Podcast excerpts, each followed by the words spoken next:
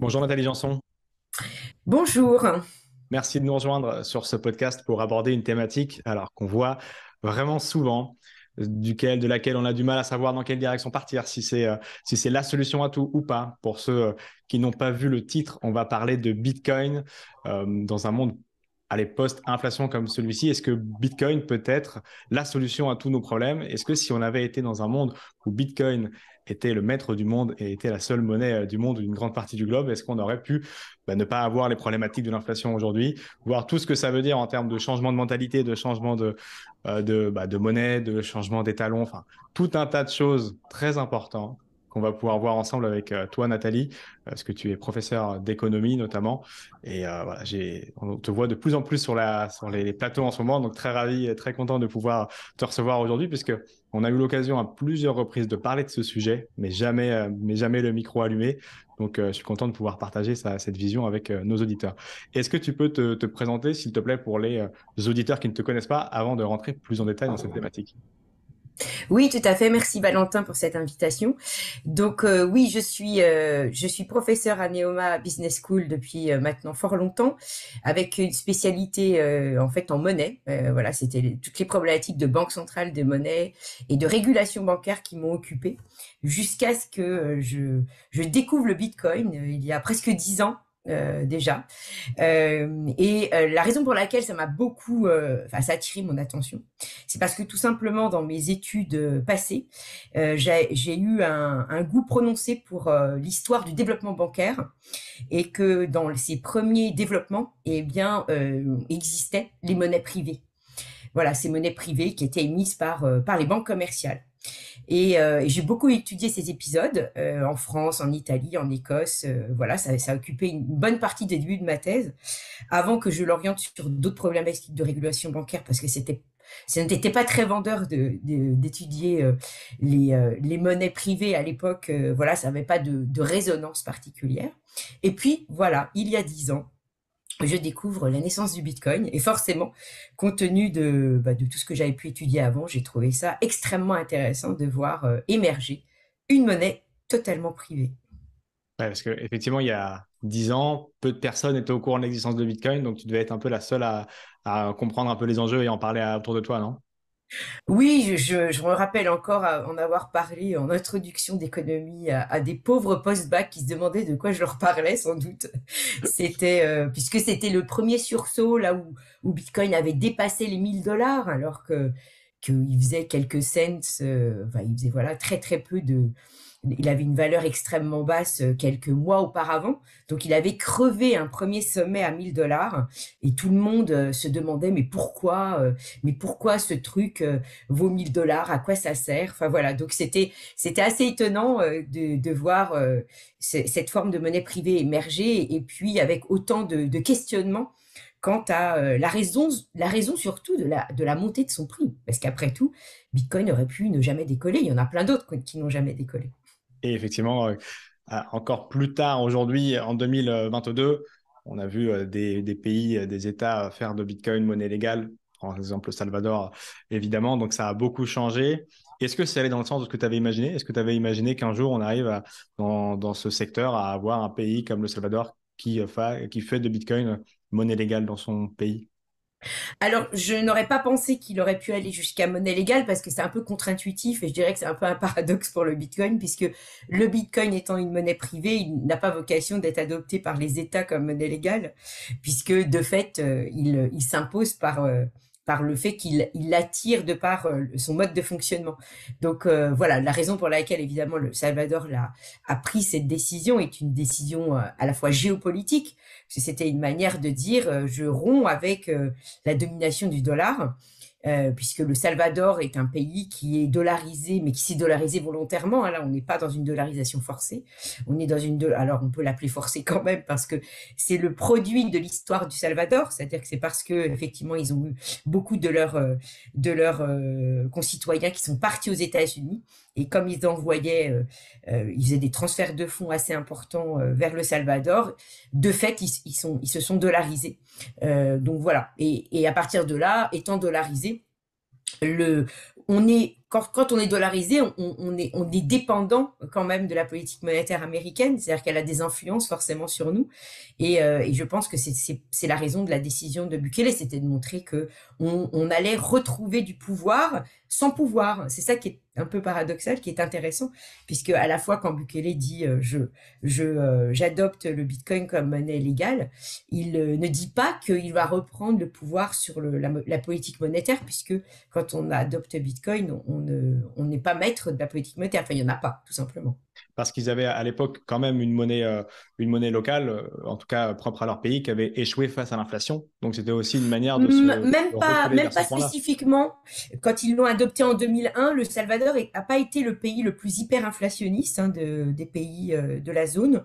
Donc il n'a pas de problème d'inflation. C'est qu'en fait, il était tellement tributaire du dollar qu'en fait ça devenait pénible en termes de gestion des taux de change et qu'en fait ils ont trouvé que c'était beaucoup plus simple d'enlever euh, cet artifice puisque de fait ils recevaient massivement des dollars euh, dans toutes les zones aux alentours beaucoup de dollars circulaient donc ils se sont dit on va voilà on va en fait euh, simplifier notre existence et on va adopter le dollar ils sont pas les seuls hein.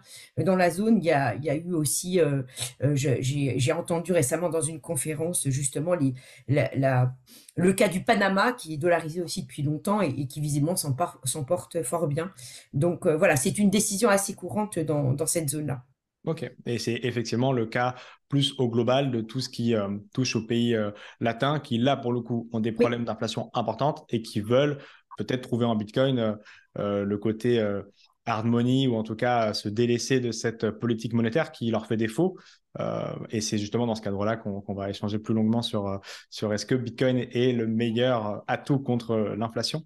Avant ça, euh, on va pas revenir tout en détail, évidemment, parce que ça prendrait des heures sur l'histoire de la monnaie, d'autant que j'ai déjà eu l'occasion, dans le cadre d'un podcast sur les monnaies numériques de banque centrale, dont on, touchera sans doute un, mot, euh, d'échanger avec Bruno Collin, qui, est, euh, qui doit sûrement connaître, qui euh, est expert en histoire de la, de la monnaie et qui a fait un paquet d'interventions à la, Banque de France. Donc, je le mets en description et en fiche si vous souhaitez revenir sur le troc, sur tout ce genre de, de choses-là qu'on va pas faire ici, même si c'est passionnant. Moi, je voulais juste qu'on différencie dans ce récit, Nathalie. Tu disais monnaie privée contre les monnaies d'État ou ce genre de choses. C'est comment on qualifie une monnaie privée? C'est quoi une monnaie privée? Alors une monnaie privée, en fait, c'est une monnaie qui est émise par une institution privée et euh, voilà. Donc en fait, elle est, euh, elle n'est pas garantie par l'État. Donc elle, en général, elle n'a pas cours légal. C'est ce qui fait, alors pour repréciser un petit peu, mais sans doute que dans, dans ce podcast, il a, ça a dû être aussi également précisé, c'est qu'une monnaie légale, en fait, on ne peut pas euh, se la voir refusée par un commerçant dans, dans les transactions. Et deuxièmement, euh, on peut payer ses impôts avec et l'État peut l'utiliser dans le paiement des, des fonctionnaires. En fait, c'est ces trois volets pour être monnaie légale. Donc une monnaie privée, en fait, elle, elle, elle peut être émise, enfin n'importe qui, je dirais, pourrait émettre une monnaie privée. Euh, le, seul, le seul facteur important, c'est qu'on l'accepte. Voilà, donc euh, c'est un facteur non négligeable. Hein. Mais néanmoins, euh, c'est voilà, c'est tout bête. Une monnaie privée, enfin une monnaie est acceptée en règlement parce que la, partie, la contrepartie en fait décide de l'accepter. Donc en fait, on peut avoir plein de monnaies privées. Et d'ailleurs aujourd'hui, nos comptes bancaires sont sont des monnaies privées. C'est de la monnaie bancaire privée puisque c'est les banques qui, qui la gèrent les, nos comptes sont gérés par les banques. Et alors évidemment, ils bénéficient d'une garantie publique, donc ça en change un peu sa nature, mais néanmoins, la façon dont elle est gérée, c'est bien, euh, c'est bien par, euh, par le privé, tout comme les transactions qu'on fait via les cartes bancaires. Tout ça, tout ça est privé. Mais effectivement, euh, on a des garanties, on a des, des, schémas qui font que ça repose de façon ultime sur la Banque centrale européenne, en tout cas pour ce qui est de, de nous en zone euro. Et euh, donc là, aujourd'hui, la partie vraiment de monnaie banque centrale, elle est évidemment beaucoup plus petite que, que la masse euh, monétaire existante. Et elle est symbolisée physiquement par les pièces et billets, bon, évidemment, qui sont sans doute moins importants qu'il y a, euh, y a 100 ans qui sont toujours là. pour le reste, après, la monnaie n'est plus physique, hein, puisqu'on va la retrouver. la, monnaie, la monnaie banque centrale est essentiellement électronique. Elle, elle circule au niveau des banques, tout simplement. Ok. Effectivement, merci. Est-ce qu'on peut dire du coup dans, ces, dans cette dynamique-là que Bitcoin est la plus grosse monnaie privée aujourd'hui en circulation? Euh, La plus grosse monnaie privée, alternative, concurrente dans, dans sa forme. Alors, en tant que monnaie privée, sans doute pas, puisque comme je disais, les comptes bancaires sont sans doute beaucoup plus importants que. Tout à fait. Hein. Mais en, en c'est un peu ce qu'on appelle la monnaie scripturale, du coup, entre nous. Oui, oui, c'est ça, c'est ça. C'est la monnaie en fait qui est simplement de, de compte en fait et qui euh, qui est effectivement créée par les banques. Donc euh, cette partie-là est privée. Mais si on veut le voir en tant que monnaie vraiment alternative euh, au dans le même concept de la monnaie banque centrale, oui, c'est sans doute le Bitcoin qui est qui est la plus la plus diffusée. Et c'est son tour de force, historiquement, justement, de s'être imposé à cette place aujourd'hui, avec 10% des Européens qui en détiennent, 10% des Américains aussi qui en détiennent, 8% euh, d'après euh, le sondage de la DAN en début d'année. Ce tour de force-là, il s'est fait par la confiance, il s'est fait par la conviction et pas par des règles établies qui euh, l'obligent à avoir cette position dominante oui, c'est tout à fait. C'est-à-dire que là, on voit, euh, c'est ce qui, ce qui explique le fait que le Bitcoin soit toujours là. Bon, même si aujourd'hui, euh, là, effectivement, on a beaucoup, beaucoup, beaucoup euh, de d'articles plutôt négatifs, avec d'ailleurs celui en, date, le dernier en date étant celui qui émane de la Banque centrale européenne, même si c'est pas, voilà, si c'est pas signé Banque centrale européenne, mais quand même sur le blog qui était, qui était quand même assez agressif comme article et et qui dit qu'effectivement c'est la fin du Bitcoin. Donc malgré toutes les prédictions noires qu'on a pu lui, faire depuis le début, en fait, il est toujours là. Et justement, je pense que la raison pour laquelle il est toujours là, c'est son côté, en effet, incensurable et, le, fait qu'il échappe à l'État. Alors, de ce point de vue-là, si on se met dans Allez, on est en 2025, on va être un petit peu, on est un petit peu pressé. On est en 2025 et euh, on se dit que dans le narratif des bitcoins maximalistes où euh, Christine Lagarde avait euh, le, secret de garder l'inflation à 2%, elle a échoué et donc la promesse de l'euro est, caduque. Donc exit l'euro et on se met, pareil pour le dollar, dans une posture pro Bitcoin maximaliste. Je vais, je j'endosse ce rôle-là si tu veux.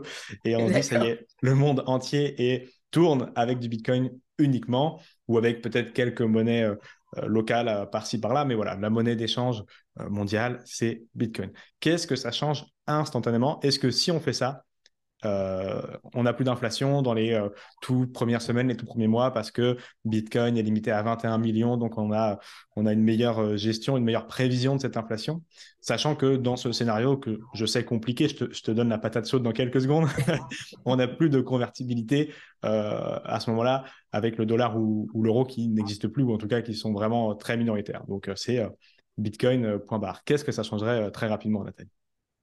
Alors, ce que ça changerait, c'est qu'effectivement, euh, euh, en fait, ça, nous ferait repartir dans le passé, puisqu'en fait, ce serait très similaire à ce qui s'est passé euh, à l'époque de l'or, sauf que la différence, c'est qu'en fait, à l'époque de l'or, il y avait encore des découvertes d'or, alors qu'en 2025, il y aura encore moins de Bitcoin créés. Voilà, c'est la différence.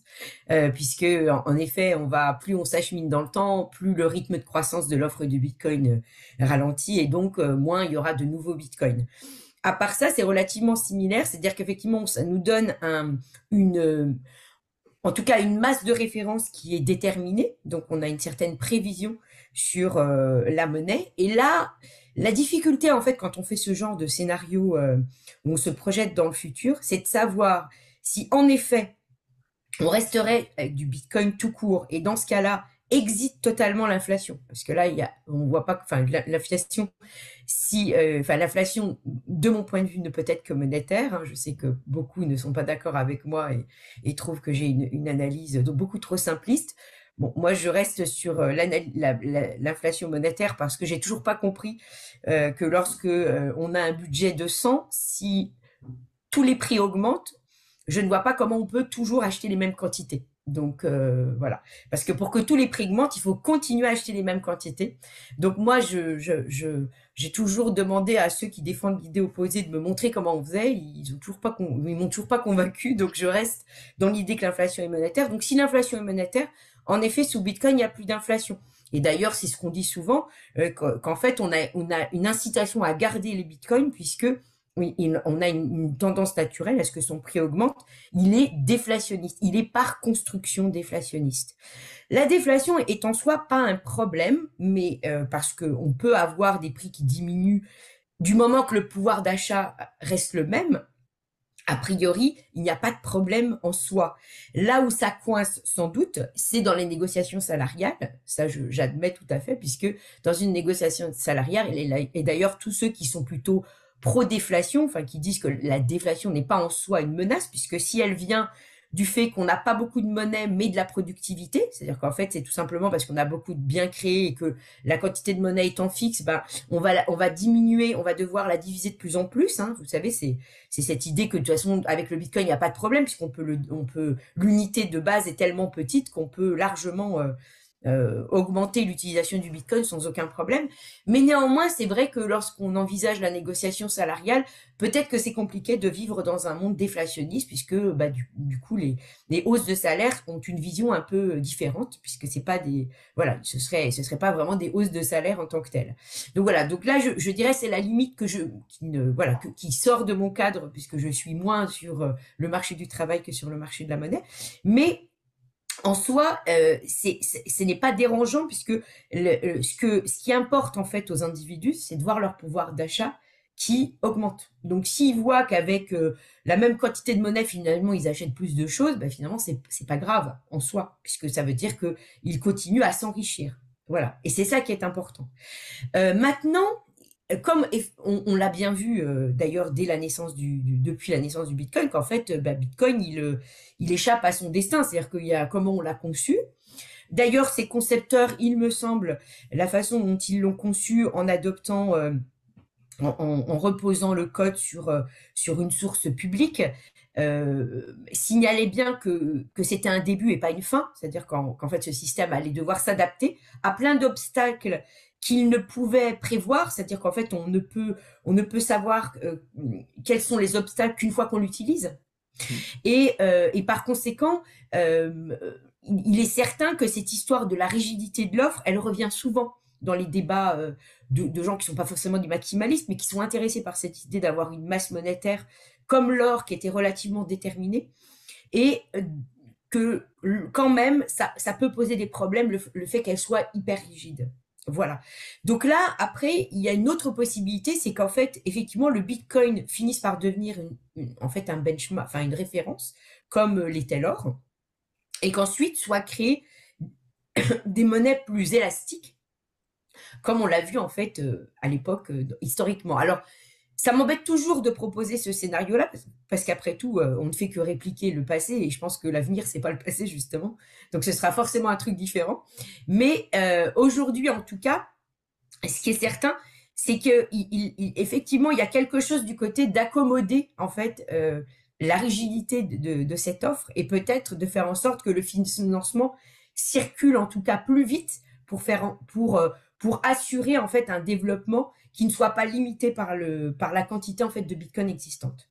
Ouais, effectivement, ça fait partie des choses quand euh, on réfléchit avec euh, bah, les personnes qui sont intéressées par ces thématiques. La première problématique qui revient par rapport à ce qui existe aujourd'hui, c'est comment on va créer l'argent? Puisqu'on est dans un monde de, on a été habitué à un monde de croissance depuis toujours, en tout cas les générations encore, encore aujourd'hui en place. Et donc, si on ne crée pas de monnaie, on peut pas créer de, euh, on peut pas créer la croissance et tout ce qui va avec. Donc, c'est aussi une déconstruction mentale complète, ce que, tu es en train d'étudier là. Euh, oui, et, en, réalité, ça s'accompagne de tout ce qui se développe en fait avec la blockchain quand on pense, à la DeFi, par exemple. Ça va avec, c'est-à-dire que dans un monde de, monnaie, euh, dans un monde qui repose sur la blockchain, finalement, on va avoir une blockchain, disons comme le Bitcoin, qui est très monnaie dans sa construction. Et en fait, les autres, les, autres blockchains vont en fait se développer et être là pour euh, faciliter le financement, mais le financement direct et non plus euh, à travers de la création monétaire comme on en avait l'habitude. Parce qu'il ne faut pas oublier que la création monétaire, elle vient simplement du fait que euh, pour pouvoir financer des activités, eh bien, il y a des banques qui sont nées et ces banques, en fait, ont non seulement euh, eu permis de mettre en face de l'épargne face à des projets qui devaient être financés, et en plus ont eu cette capacité de augmenter un peu euh, ce, ce, rythme de financement grâce à cette création monétaire. Mais la création monétaire, elle n'est pas nécessaire en soi Parce que si on pense qu'en fait le rapprochement entre la correspondance entre les personnes qui veulent à un moment donné euh, pouvoir euh, euh, prêter leur argent même pour peu de temps arrive à le faire aux personnes qui en ont besoin, bah, après tout, on n'a pas besoin de création monétaire. Donc, il n'est pas évident, et c'est pour ça que tu as tout à fait raison de souligner qu'on doit changer de, de, schéma mental, parce qu'en fait c'est ça qui est vraiment l'enjeu, c'est qu'en fait toute cette technologie, et c'est là où je pense que ceux qui pensent, ceux qui estiment qu'elle va disparaître avec euh, tout, tout, ce qui est arrivé avec FTX, en tout cas fondamentalement je pense qu'ils se trompent, parce que on a vraiment un changement de paradigme, de paradigme avec l'informatisation qui fait que les datas sont là et qu'on peut les exploiter et qu'on peut effectivement résoudre ce qu'on appelle en, économie, mais qui est le nerf de la guerre du financement, qui est la symétrie d'information. Et donc, si effectivement tous ces nouveaux protocoles permettent en fait le rapprochement des, porteurs de projets et de ceux qui voudraient bien prêter à un moment donné, eh bien, finalement, on va fluidifier cette mise en face des fonds et on n'a pas besoin de créer de la monnaie. Voilà. Et là, c'est en résonance avec un, une discussion qu'on a eue justement aussi en podcast avec Raphaël Rossello qui euh, nous évoque tout ce qui est économie réelle. Et donc là, on a l'économie réelle qui finance l'économie réelle à travers un protocole comme AAV, par exemple, qui a déjà des voilà. pour le faire. Tout à fait, c'est ça. Et en fait, il faut s'imaginer qu'en fait, normalement, dans, effectivement, dans une économie Bitcoin, si on veut la nommer comme ça, c'est ça qui va avec. C'est-à-dire que le Bitcoin, c'est la monnaie euh, de transaction, mais tous les protocoles autour de, de DeFi, c'est ce qui va permettre en fait le remplacement de nos institutions et qui va faire qu'en fait, on aura plein de modèles différents du court, du long, du moyen, euh, du voilà, il y aura il y aura plein de modèles différents, mais qui vont qui vont arriver au même résultat, c'est-à-dire à celui de pouvoir euh, faire euh, mettre en face les ceux qui sont disponibles pour prêter leurs fonds et ceux qui en ont besoin. Faire matcher les deux un petit peu. On a eu l'ubérisation de l'économie, alors on va ubériser la monnaie directement. Et ça veut dire, dans ce que tu nous dis là, en fait, qu'il n'y a pas besoin de créer de la monnaie pour aller financer les projets. L'argent, il est déjà là, il suffit juste de faire matcher les deux besoins. Oui, tout à fait. Parce qu'en fait, la création monétaire, il faut comprendre qu'elle n'est nullement, elle, elle pas, elle, n'est pas du tout nécessaire. Elle, elle a existé parce que certaines banques, enfin, il y a une forme de banque qui est née, que euh, pour les banquiers à l'époque, c'était une opportunité de profit, euh, une nouvelle opportunité de profit, qui, euh, qui comportait des risques, mais qui comportait aussi des avantages, que ça permettait à ceux qui avaient besoin de financement d'être financés plus vite, plutôt que d'attendre. Donc, il y avait un intérêt comme, comme on, aime bien dire en management, c'était un win-win. On était, voilà, il y avait gagnant-gagnant de chaque côté, donc on l'a fait. Mais il n'est pas sans poser de problème, ce, ce modèle. Et surtout, celui qui a eu intérêt à le développer, c'est l'État, c'est le gouvernement. Il faut pas l'oublier. Parce que dans cette économie qui pouvait créer de la monnaie, finalement, l'État pouvait y trouver une élasticité des fonds qu'il avait peine à trouver alors que euh, ces modèles économiques, donc là je parle de plusieurs siècles en arrière, étaient naissants. Donc l'État, c'est surtout lui qui a eu intérêt à, faire en sorte que cette création monétaire existe, parce qu'en fait il était servi en premier, puisqu'en fait il pouvait, il augmenter significativement ses avances de caisse, donc son déficit et sa dette.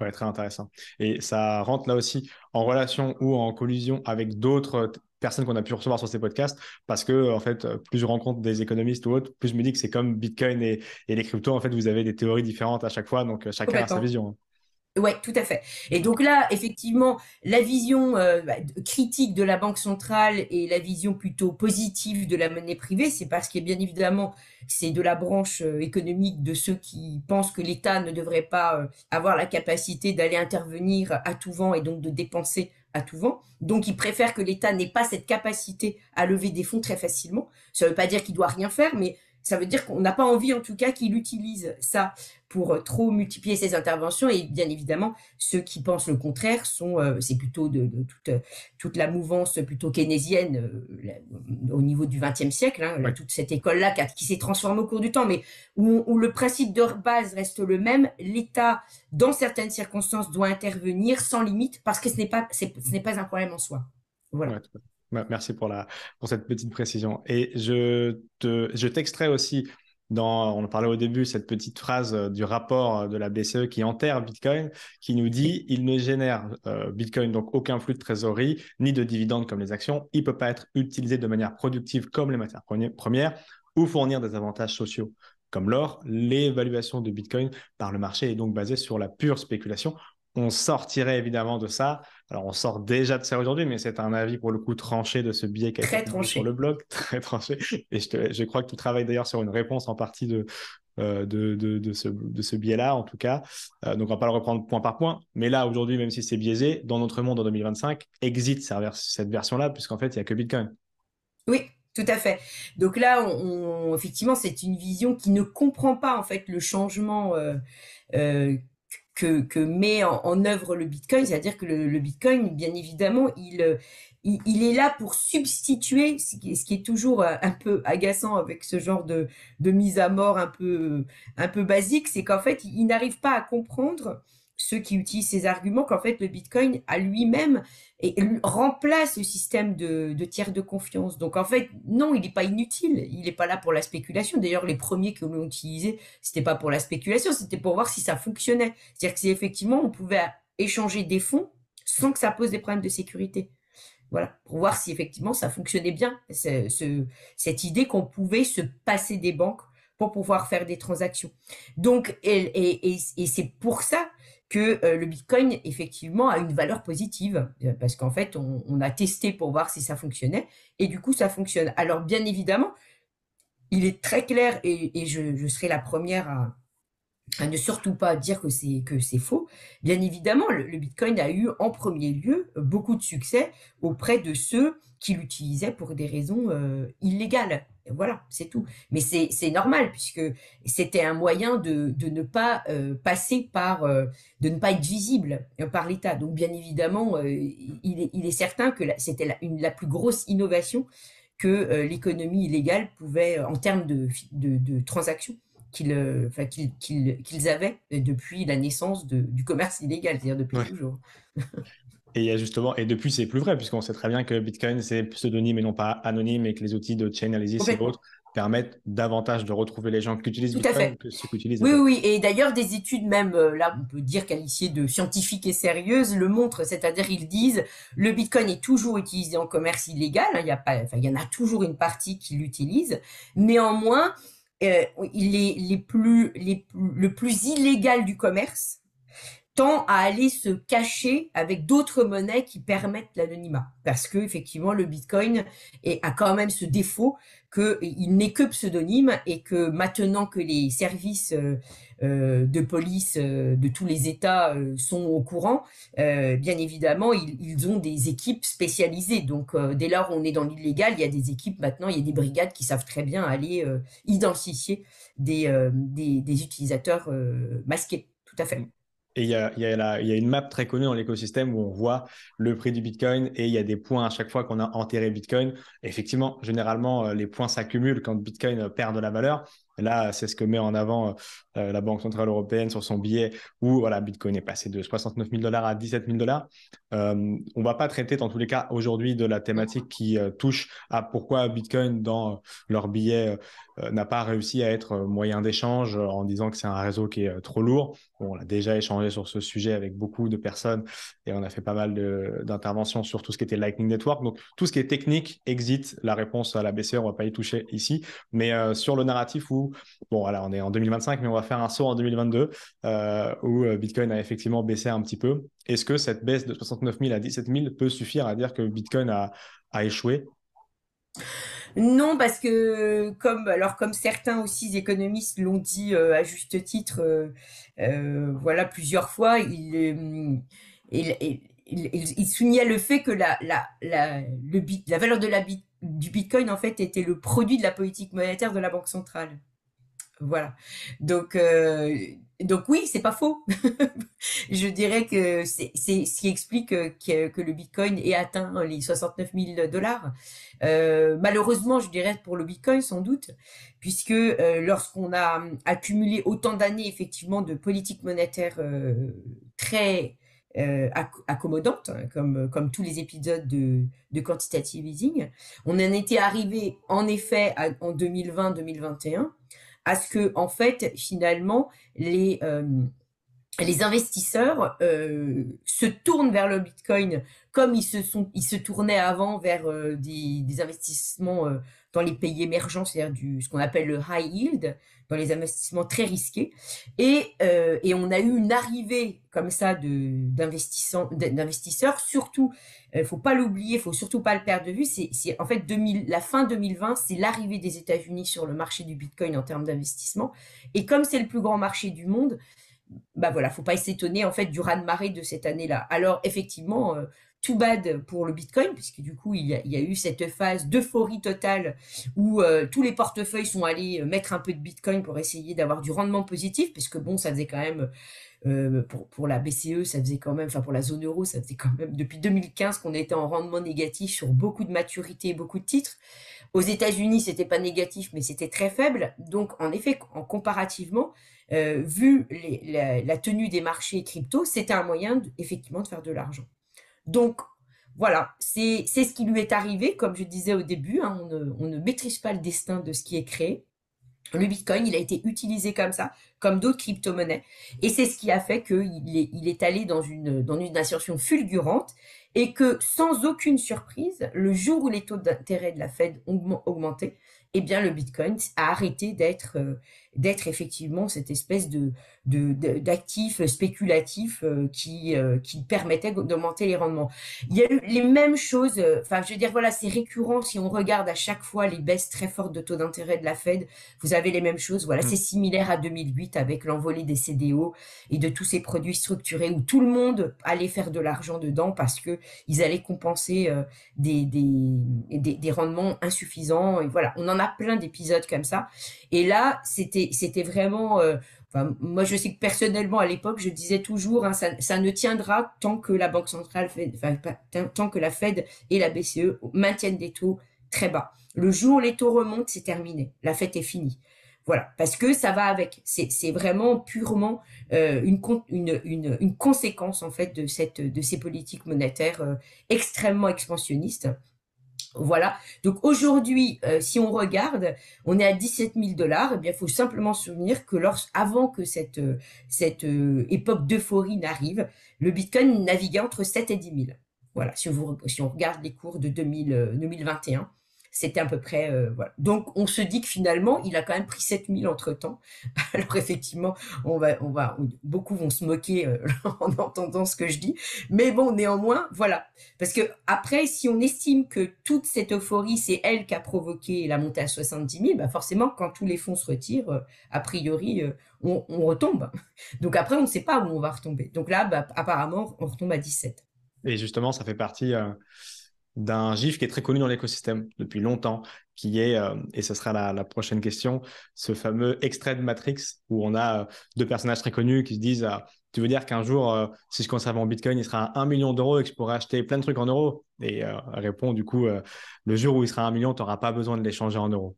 Donc, c'est effectivement la question que je vais te poser c'est est-ce que dans ce monde post-inflation et Bitcoin à 100% en 2025, ça ne sera que par l'échec des politiques monétaires et que dans la douleur que Bitcoin sera imposé euh, oui, parce que de toute façon, les, États ne, vont pas se laisser faire. C'est-à-dire que comme je, l'ai évoqué précédemment, euh, la raison pour lesquelles euh, l'inflation est aussi, je dirais, un mal nécessaire, c'est parce qu'en fait, il, intéresse au premier chef les États.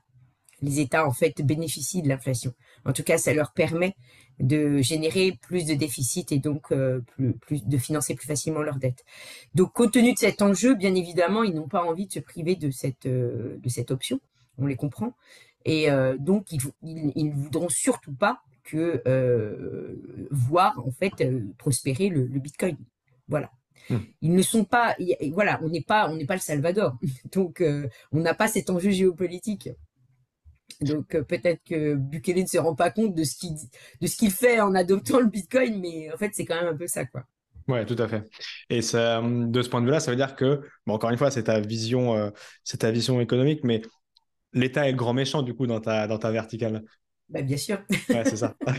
C'est-à-dire qu'en fait, c'est, euh, bon. Après, de toute façon, ça, ce sont des lectures euh, d'histoire économique euh, historique, évidemment. hein, on a les deux Oui, points de vue. je, précise effectivement parce qu'on a, on n'a pas, enfin, les, je pense que notre, audi- notre auditoire est très spécialisé crypto, mais peut-être moins économie. C'est pour ça que je, je Oui. précisais que c'est Oui, oui, tout à fait. Et c'est vrai qu'il y a l'histoire de l'émergence de la monnaie euh, telle qu'elle a, qu'elle s'est développée comme moyen de l'État d'asseoir son pouvoir est une lecture en fait euh, de la façon dont les banques centrales sont nées. À Puisqu'en fait. c'était un moyen de faciliter, euh, de, de faciliter le financement de caisse de l'État, tout simplement. hein. C'est aussi simple que ça. Mm. Parce que on avait les, les- les- le- alors à, à l'époque, c'était beaucoup des royaumes encore, n'avaient pas allé à quémander aux banques de bien vouloir euh, leur concéder ces facilités de caisse, tout simplement. Ouais. En créant une banque centrale, c'était plus facile. Pour capturer la valeur monétaire. Euh, Voilà. Et sur cet aspect-là, du coup, je voulais, en- dans la dernière partie de notre échange, justement rentrer sur cet aspect légitime, euh, de, ouais, pour légitimer l'écosystème. Euh, on voit que la Banque Centrale Européenne, par son billet aujourd'hui, se positionne sur la mort de Bitcoin. Donc, c'est-à-dire que, mais c'est pas la première fois qu'elle le fait, elle se positionne dans l'existence de Bitcoin. Elle ne le regarde pas comme étant quelque chose d'inexistant. Et la réglementation l'a fait aussi depuis 2017 en France par la capture de valeur monétaire des impôts depuis avant 2017. hein, on Tout a à fait. un régime Bah, ils sont très qui- bons en général. Sur ces thèmes de l'impôt, ils savent capturer assez vite. Effectivement, là, ça connecte plus rapidement que l'encadrement. Mais en tout cas, maintenant, on a les trois. C'est-à-dire qu'on a la capture pour les impôts, on a le régime fiscal qui est bien en place aujourd'hui, le, le règlement euh, MICA qui rentre en vigueur euh, dans les euh, 12 à 18 mois euh, prochains. Donc, on a toute la panoplie et le billet aujourd'hui de la Banque Centrale Européenne sur la mort de Bitcoin. Donc, ça y est, Bitcoin fait partie intégrante des réflexions des États. Est-ce que ça, c'est pas déjà euh, bah, euh, mettre un, pied dans euh, ce monde post-inflation et 100% Bitcoin? Parce que si c'était pas, si on n'était pas aussi proche de ça, il ne l'aurait pas euh, autant légitimé. Ben, oui, oui, dans une certaine mesure, euh, oui. C'est-à-dire que c'est, ça peut, on, peut le voir comme étant euh, une espèce de position schizophrène. En même temps, on dit que le Bitcoin ne restera pas, mais en même temps, comme il existe, on se sent obligé d'offrir un cadre. Parce qu'effectivement, comme tu l'as rappelé, c'est tout à fait la démarche qui a été adoptée en France avec la loi Pacte et, puis euh, les- le, le régime PSAN, quoi, tout simplement, hein, puisque c'était de dire, voilà, on va légitimer, alors que, et c'est très européen hein, comme, vision, hein, parce qu'effectivement, les États-Unis, on n'a pas du tout eu cette approche. On a, on a, on a, on a plutôt, euh, on n'a pas légiféré déjà, mais on a, on a procédé par assimilation. Voilà, Mm. on s'est dit, on va regarder si dans tel cas ça ressemble à un instrument financier, si dans un autre cas ça ressemble pas, alors on va le traiter autrement. Donc on voit bien qu'on n'a pas du tout eu la même démarche. Alors que euh, quelque part, euh, c'est effectivement la BCE qui est sans doute la plus schizophrène des, deux banques centrales, puisqu'elle s'est trou- elle, a, elle, a, jugé, bon, pas la banque centrale en tant que telle, mais les régulateurs européens, puisqu'ils ont, ils ont trouvé, et français, puisqu'ils ont trouvé que c'était une urgence de donner un cadre en fait à, aux entités qui, euh, qui, qui exerçaient dans ce secteur, en faisant euh, la loi PSAN et puis aujourd'hui MICA. Mais, euh, mais effectivement, c'est une réflexion tout à fait juste, puisque d'un autre côté, il le légitime. Et c'est là où tu as échangé justement sur BFM Crypto avec Guillaume Sommerer et, l'équipe de BFM sur ce sujet de faut-il laisser Bitcoin mourir de sa belle mort? Et c'est tu citais les travaux d'un de tes confrères, si j'ai si compris, parce que je ne connaissais pas son travail. Euh, faut-il laisser Bitcoin mourir de sa belle mort ou justement lui donner un cadre?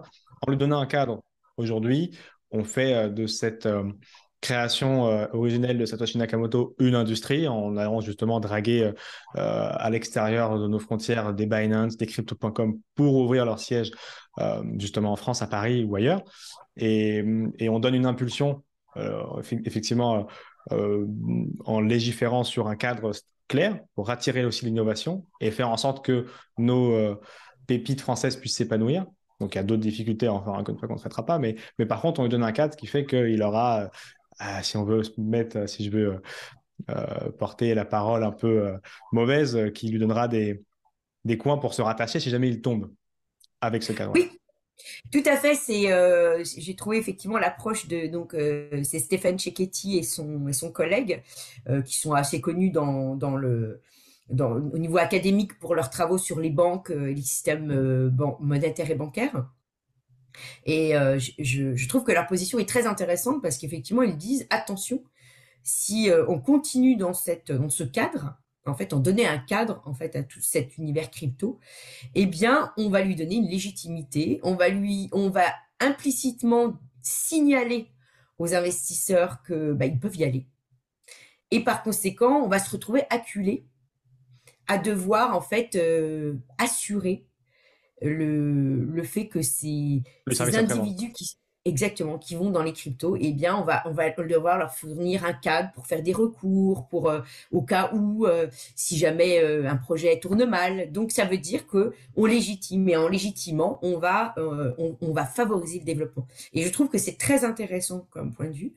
Euh, parce que ça veut dire qu'effectivement, on va faire, on, va faire en sorte que ce système devienne, à enfin, se développe à l'intérieur, que mhm. finalement il va y avoir des, des liens avec la finance traditionnelle, avec le monde traditionnel, et que par conséquent, euh, pareil, il y aura des règles et des cadres qui seront donnés aux, aux institutions bancaires, par exemple, pour ne pas investir plus de temps ou moins de temps. En tout cas, on va les inclure dans la réglementation, et en les incluant dans la réglementation, forcément, ils passent sous la garantie implicite du système en fait euh, réglementaire euh, traditionnel. Voilà. Donc et c'est intéressant comme position parce que euh, finalement, je ne sais pas c'est ce que si c'est ça qu'on peut augurer de mieux. Est-ce que c'est vraiment ce qu'on peut espérer de mieux pour le secteur? Moi non plus, j'en suis pas certaine. Il faudrait effectivement que le, que le, le système, il vaudrait peut-être mieux le laisser pour que lui-même prouve qu'en effet, il a sa propre vie et qu'il a sa propre façon de se pérenniser.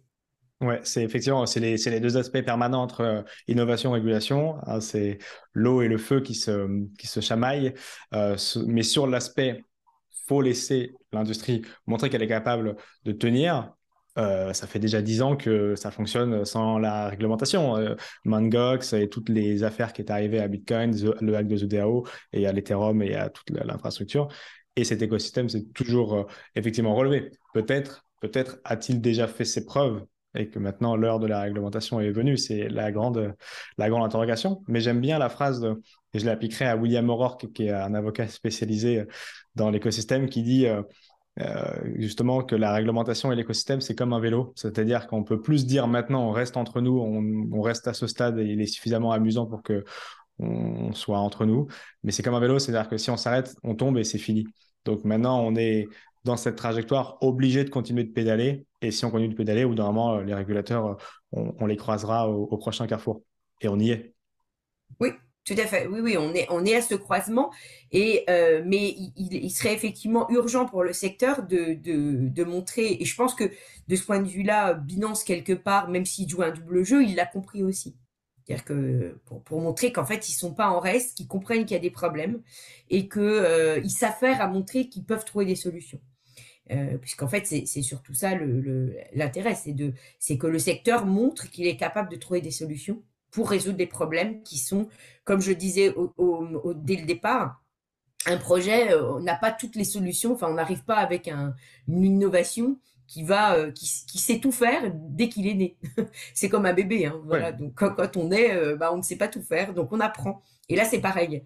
Donc il faut aussi savoir qu'on apprend au fur et à mesure et que euh, eh bien il y a des il y a des règles qui au départ étaient conçues, enfin il y avait des modes de fonctionnement qu'on pensait pouvaient être bons, puis on s'aperçoit qu'en fait c'est pas bon. Donc là on voit bien qu'aujourd'hui on a un problème avec les plateformes d'échange qu'en même temps, il n'est pas simple à résoudre parce qu'on en a besoin, parce que pour les personnes qui n'ont pas euh, une information, euh, enfin qui ne sont pas hyper intéressées par la crypto, c'est quand même le point d'entrée. C'est-à-dire que voilà, on va pas euh, d'instinct tout seul se dire qu'on va aller s'acheter, enfin qu'on va avoir son petit, sa façon de, de mettre au, en sûreté ses, ses bitcoins tout seul chez soi parce que c'est pas voilà c'est pas forcément quand on n'y connaît pas forcément grand chose euh, c'est pas ce qui vient le plus simple à l'esprit donc on, voit bien qu'il y a comme ça des voilà il y a de, sur la route il y a des questions qui se posent il y a des problèmes qui émergent et je suis sûr qu'il y aura des solutions qui vont être proposées pour faciliter le tout mais on voit que là on a bien euh, on, a eu affaire à un problème celui de, la plateforme. Et si on met en superposition l'âge de Bitcoin et l'âge d'un humain, effectivement, période d'adolescence, on est en train de la, quitter euh, gentiment, se trouver dans l'âge adulte avec les règles qui vont avec euh, l'âge adulte. Oui. Oui, complètement. Je, pense que c'est une assez belle comparaison. Effectivement, là, on est dans l'adolescence et, euh, euh, et, l'adolescence se structure.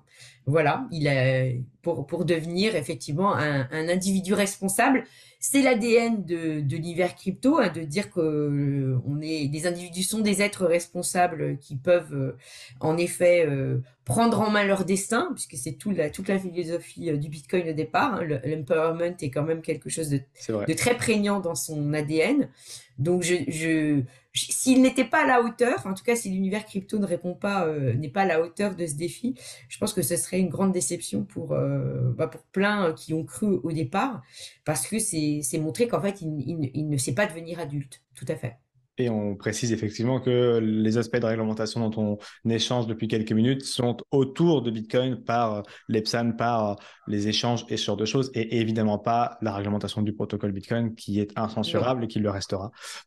Exactement. Et effectivement, ce qui est, ce qui est, ce qui est intéressant dans ce débat, et c'est là où le régulateur est, est mis en difficulté, c'est qu'en fait, il, il sait que de toute façon, il ne peut pas vraiment réguler comme il régule d'autres choses, puisque le Bitcoin lui échappe de toute façon il suffit d'aller voir euh, les portefeuilles euh, euh, qui sont chinois hein, pour se dire que malgré toutes les interdictions existantes en Chine, nous avons encore la présence de Chinois sur le Bitcoin. Donc voilà. Et des, mineurs, effectivement, à droite à gauche, puisque c'était ça le gros débat d'il y a quelques années.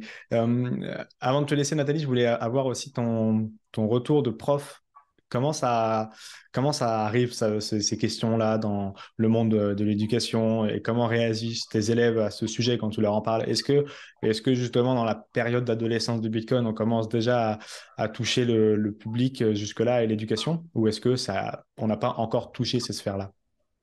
Si, si, tout à fait. On les a touchés, en tout cas au niveau de, de l'éducation, enfin de, des études supérieures, après post-bac. Euh, les, les euh, beaucoup de programmes ont, euh, comportent ce volet, euh, ce, volet blockchain. Euh, en tout cas, pour les écoles de commerce que je connais mieux, il est présent. il est présent à différents niveaux, sans doute à aussi différents niveaux d'entrée, mais il est là. Les, élèves, c'est clair qu'on a vu, euh, euh, avec l'euphorie de 2021, on a vu effectivement aussi l'euphorie et l'intérêt vraiment euh, très, très grandissant des, étudiants pour ce sujet. Là, ça se tasse aussi, c'est-à-dire qu'il y a effectivement des étudiants qui sont toujours sujets, des étudiants qui sont retirés, mais il, y a, y a, un intérêt incertain pour essayer de comprendre, de comprendre pourquoi il y a eu cette euphorie aussi aujourd'hui, pourquoi est-ce que le Bitcoin est jusqu'à 69 000 et aujourd'hui euh, il n'est pas du tout à ce niveau-là, et donc plus d'intérêt après tout, moins pour la raison pour laquelle il faut aller investir et plus pourquoi il est là. Donc je dirais que quelque part, c'est peut-être un mal pour un bien, parce que du coup, les, étudiants se questionnent plus sur la... Mais du coup, qu'est-ce qui va devenir? Est-ce qu'il va rester? Est-ce qu'il va pas rester? Est-ce qu'il va vraiment être mis en difficulté? Donc ils, reviennent plus sur la raison d'être en fait de l'existence des crypto-monnaies. Ok, ils sont plus là pour la tech que pour l'argent alors. Exactement. Donc c'est pas plus mal, je dirais. ouais, c'est ça. Exactement. C'est le, le, le sens qu'on a beaucoup, euh, on a beaucoup à faire et après on reste quand même malgré le prix qui, baisse quand la compréhension augmente euh, en face. Merci beaucoup Nathalie en tout, cas pour toutes ces explications, vraiment intéressant et passionnant. Je mets en description du coup tous euh, les travaux que tu as pu faire autour de Bitcoin et du coup là en ce moment, tu es en train de travailler sur euh, un peu ce dont on a parlé, moitié réponse au biais de la BCE, moitié prise de position sur la réglementation, hein, c'est ça? Tout à fait, oui. Je, suis en train de terminer un, article sur le sujet. Je mettrai ça en description pour ceux qui veulent approfondir le tout. On aurait pu faire euh, des heures et des heures ensemble, mais euh, on ça touche à sa fin. Donc merci beaucoup en tout cas pour toutes ces pistes. Merci Valentin pour l'invitation. Passionnant. Au revoir.